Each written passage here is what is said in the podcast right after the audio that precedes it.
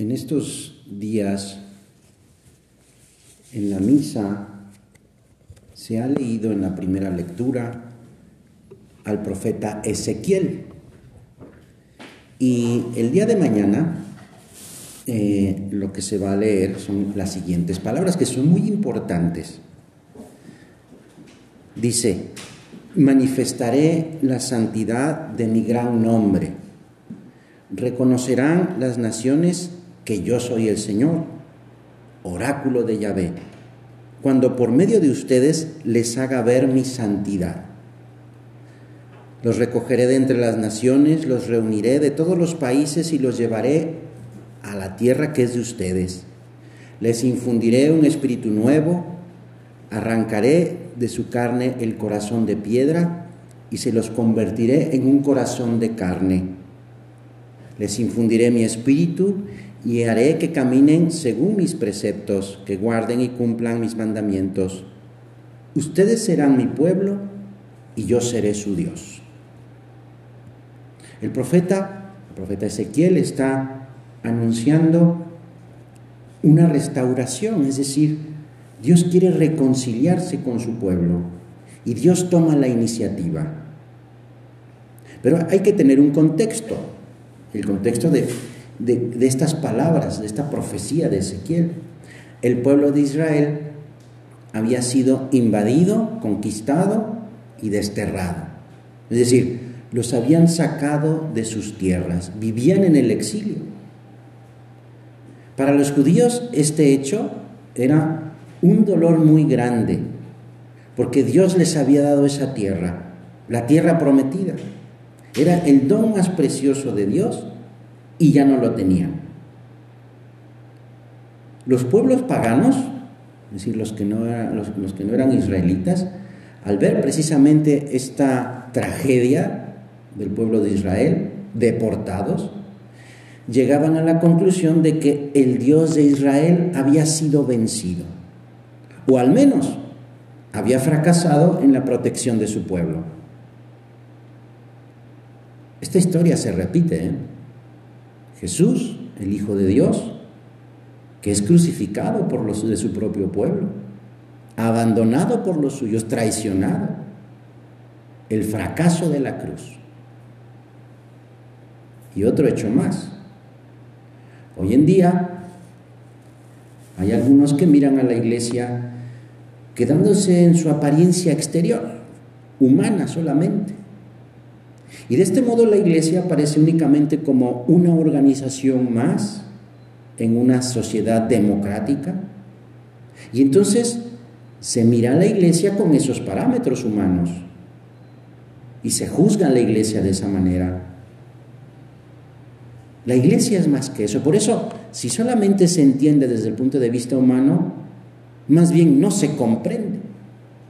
No se entiende qué es la iglesia porque es más allá de una organización humana. Y si esto se añade, la experiencia, experiencia dolorosa, tremenda, de que en la iglesia, como dice Benedicto XVI, en la iglesia hay peces buenos y peces malos, hay trigo y cizaña. Si la mirada se queda solamente en las cosas negativas, entonces ya no se puede conocer el misterio grande y bello que es la iglesia y por lo tanto, ya no brota esa alegría y ese orgullo santo de pertenecer a la iglesia. Me da pena. Me da pena o me da vergüenza decir que soy de la iglesia, que soy creyente. Me da pena manifestar que creo. Y entonces, para mí es lo mismo ir a misa el domingo o no ir. Por no decir que el lugar que ocupa la asistencia a la misa en el domingo no es el primero. Dios ha vuelto a fracasar. Pero, por supuesto que no. Dios quiere darnos una vida nueva, llena de fuerza, un corazón de amor, quiere convertirnos. Quiere que ese corazón que es de piedra, convertirlo en un corazón de carne que esté capacitado para amar, Un corazón donde quepa la bondad y la paz. Lo que el profeta Ezequiel había anunciado ante los ojos de Israel, que es la antigua alianza, se realiza en Jesús. Jesús que es la nueva alianza con la venida de Cristo. Cristo que ha venido a llamar a los pecadores. De hecho, el mismo Señor lo dice. He venido a, a, porque los que necesitan el médico no son los sanos, son los enfermos. Y ha venido a curarnos. Y así como dice un documento muy importante de la Iglesia, que precisamente la Iglesia es sacramento universal de salvación. La Iglesia que existe para los pecadores, para nosotros, para ti y para mí, para abrirnos a este camino de conversión, de restauración, para curarnos, para darnos vida. Esa es la constante y gran misión de la Iglesia cumplir estas palabras del profeta. Los llamaré desde todas las naciones, les infundiré un espíritu nuevo, les daré un corazón de carne, un corazón dispuesto a amar. Ustedes serán mi pueblo y yo seré su Dios. Nuestro Señor nos muestra el camino. ¿Cuál es este camino? ¿Cuál es este llamado? La santidad. Es Él quien nos infunde este espíritu nuevo, su espíritu, el Espíritu Santo, que cambia nuestro corazón. El profeta también, porque ya sabemos lo que sucede, el profeta Ezequiel también nos está anunciando la encarnación del Hijo de Dios, Jesucristo, nuestro Señor, que es el único capaz de llegar a nuestro corazón y de renovarlo. Una una restauración desde nuestro interior. Dice también en la Sagrada Escritura, en la Biblia, que Jesucristo, el Hijo de Dios, hace todas las cosas nuevas. Es decir, con la venida de Cristo, con su pasión, muerte y resurrección, ha hecho una nueva creación. También se le dice a Jesús el nuevo Adán. ¿En qué consiste esta nueva creación? en que nos hace hijos de Dios. Esta es la alianza nueva y eterna que no volverá a romperse. La promesa del Señor se ha cumplido. Ustedes serán mi pueblo y yo seré su Dios.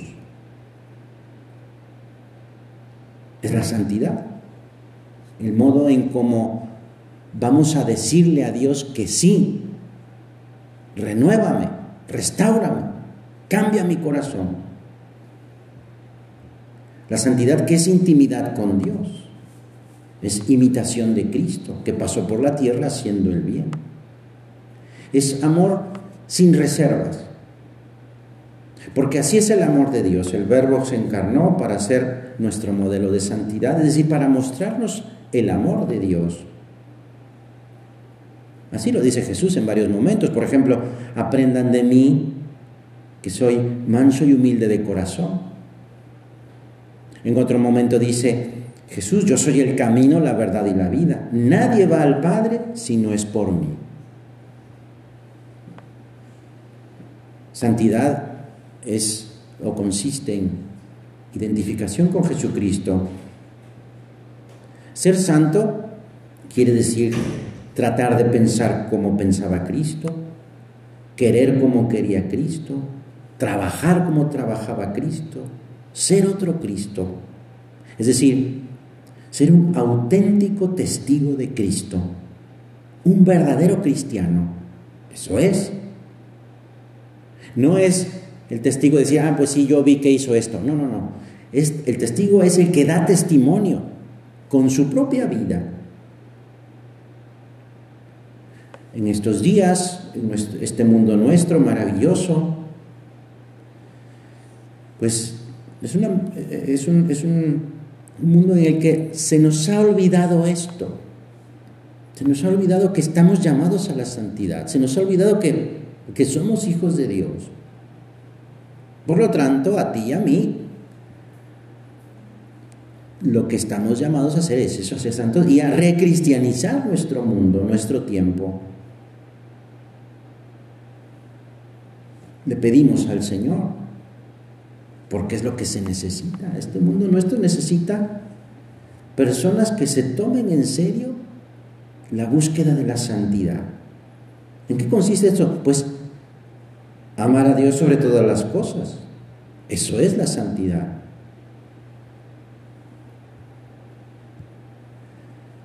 El mundo sigue necesitando de, personas santas, personas dispuestas a amar a Dios con todo su corazón, con toda su alma, con todas sus fuerzas. Primer mandamiento. O sea, el mandamiento primero pues es para todos.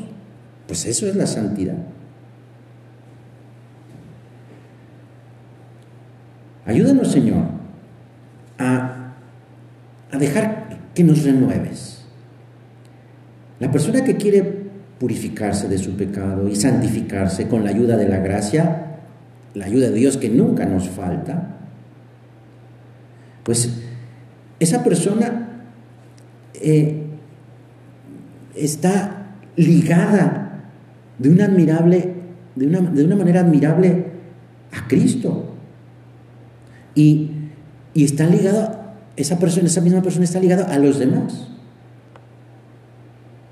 Es decir, eh, es, es una relación, una relación de amor. La santidad es eso, una relación de amor en el que la iniciativa la toma Dios y nos llama a esta renovación, a esta restauración.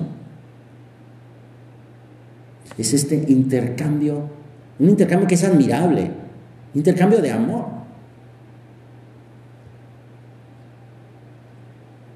Ayúdanos, Señor, a tener esta firme, firme voluntad de alcanzar esta meta. No hay meta más grande, no hay meta más alta que la santidad.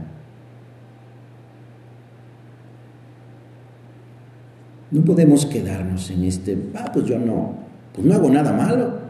No basta eso. La persona que aspira a la santidad procura hacer mucho bien no basta ser buenos. Muchas veces hay que ser heroicos. Con nuestra pequeñez, pero heroicos. Con nuestras miserias, pero heroicos. Luchando contra todo eso que me separa de Dios y que me separa de los demás. Dios nos está llamando a ser muy fieles a su amor. A ser, como decía San José María, sembradores de paz y de alegría. Porque la santidad es difusiva, es decir, se transmite, se respira. Hay muchas personas a nuestro alrededor y no tenemos derecho a ser obstáculo para su bien espiritual, porque podemos ayudarles para que se acerquen a Dios y reciban esa felicidad. El Señor confía en cada uno de nosotros. Es decir, hay que ser protagonistas de, nuestra santidad. ¿Hay dificultades? Sí, las hay, sí. Pero también hay gracia de Dios. No olvidemos las palabras de la Escritura. Donde abundó el pecado, sobreabunda la gracia. Está la caída de nuestros primeros padres, Adán y Eva. Pero también está la redención, hecha, realizada por Jesucristo. Y no es cierto que no podamos santificarnos. Lo que muchas veces pasa es que no queremos esforzarnos. Pues es ese dejarse llevar, es tener esa disposición. No dejarnos vencer por la pereza, por la cobardía, por el egoísmo y estar cómodos y bueno, pues ahí voy, con que, con que vaya a misa y ya. A veces ni voy a misa. es que la santidad está, pues es lo contrario al pecado, pero no solamente al pecado mortal, sino también está peleada con, la, con el pecado venial deliberado.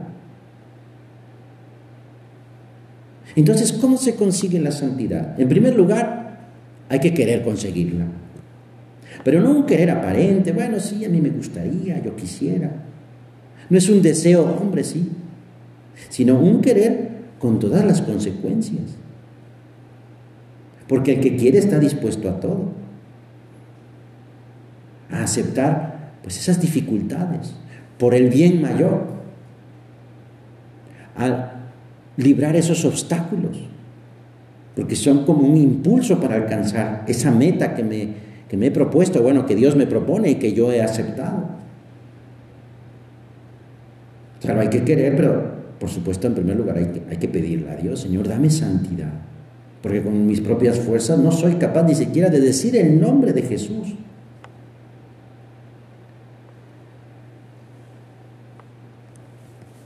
La búsqueda de la santidad es una cuestión personal, solo en el sentido, o una cuestión privada, solo en el sentido de que nadie puede sustituirme en ese encuentro personal con Dios, en esa relación personal con Jesús. Y en el sentido de que no se puede buscar y encontrar a Dios si no es a través de mi propia libertad. Es decir, nadie me obliga. Es yo querer, yo elegir, elegir recibir ese amor. Te elijo a ti. El amor mucho tiene de elección. Por eso, y claro, la elección, la, libertad interior, pues, requiere esa renovación interior que nos está anunciando, anunciando el profeta. Ese corazón de carne que es capaz de amar. Un corazón de piedra no puede amar, no se puede mover, no se puede ensanchar.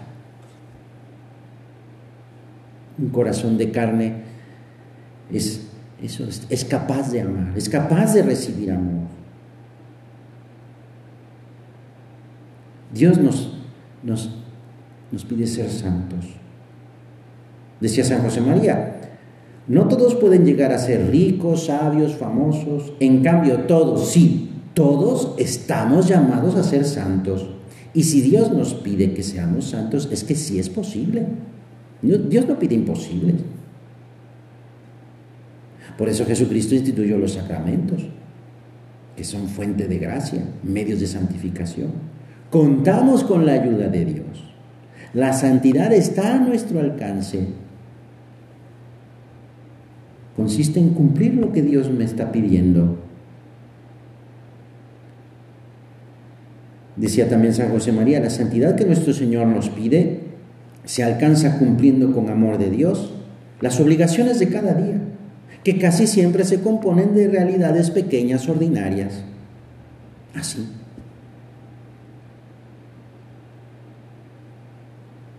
La santidad nos pide enamorarnos más de Dios y así poder servir más a los demás, luchar más contra mi egoísmo, contra mi soberbia, contra esa inclinación que tengo y cada uno podemos ir pensando, pues es que este es mi defecto dominante, que puede ser la, pereza, la soberbia. Y, y eso, poner por obra, hacer propósitos, Señor, ayúdame a luchar contra esto, esta, esta cosa concreta que me doy cuenta que me aleja de ti o que me frena en ese encuentro personal contigo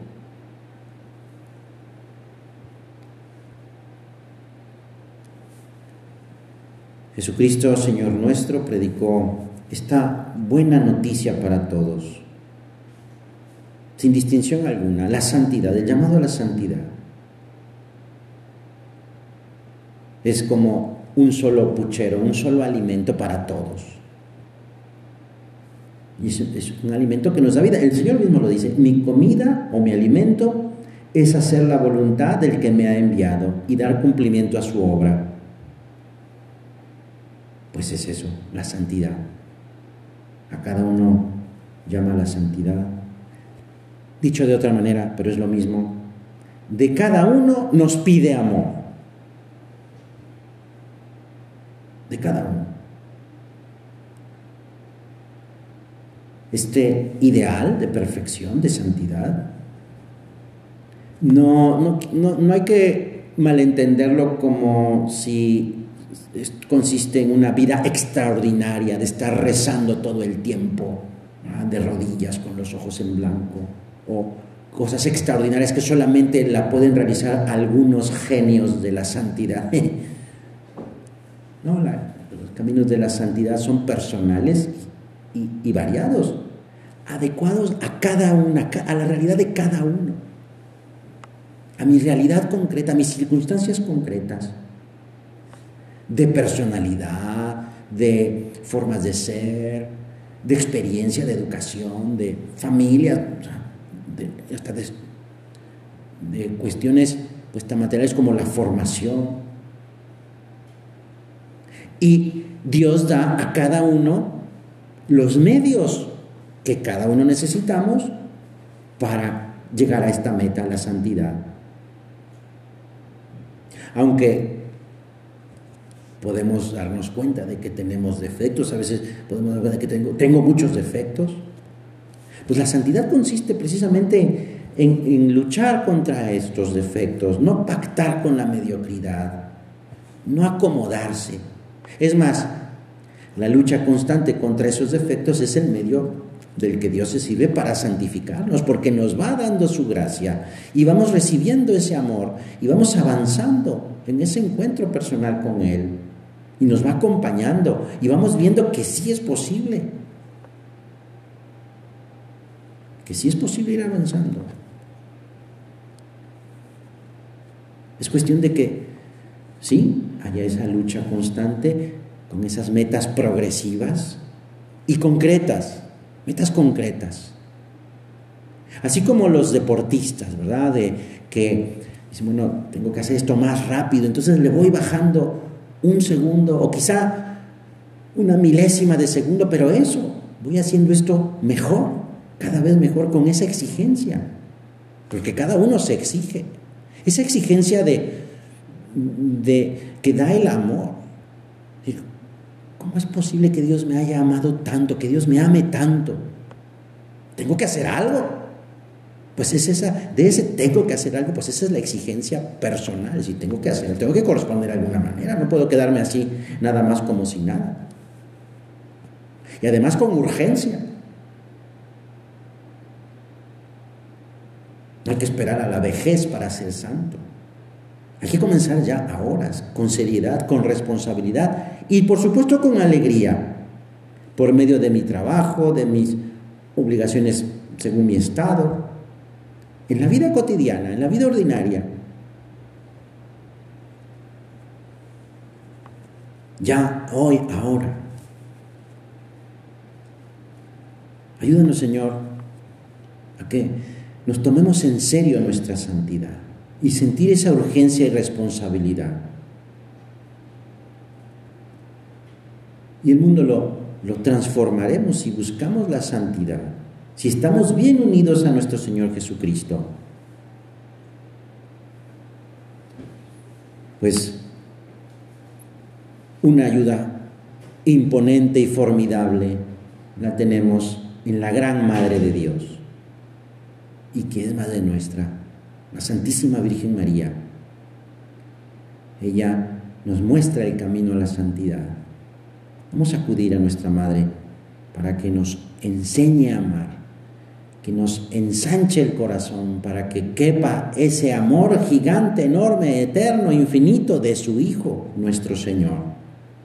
Así como ella, así como ella que eh, hace unos días celebrábamos que llega en cuerpo y alma al cielo y que ha sido una gran fiesta para los ángeles y los santos, la bendita entre las mujeres, pues ella que es nuestra madre, siempre está dispuesta a ayudarnos, siempre está queriendo acercarnos a su Hijo, que nos parezcamos a Él, que seamos santos.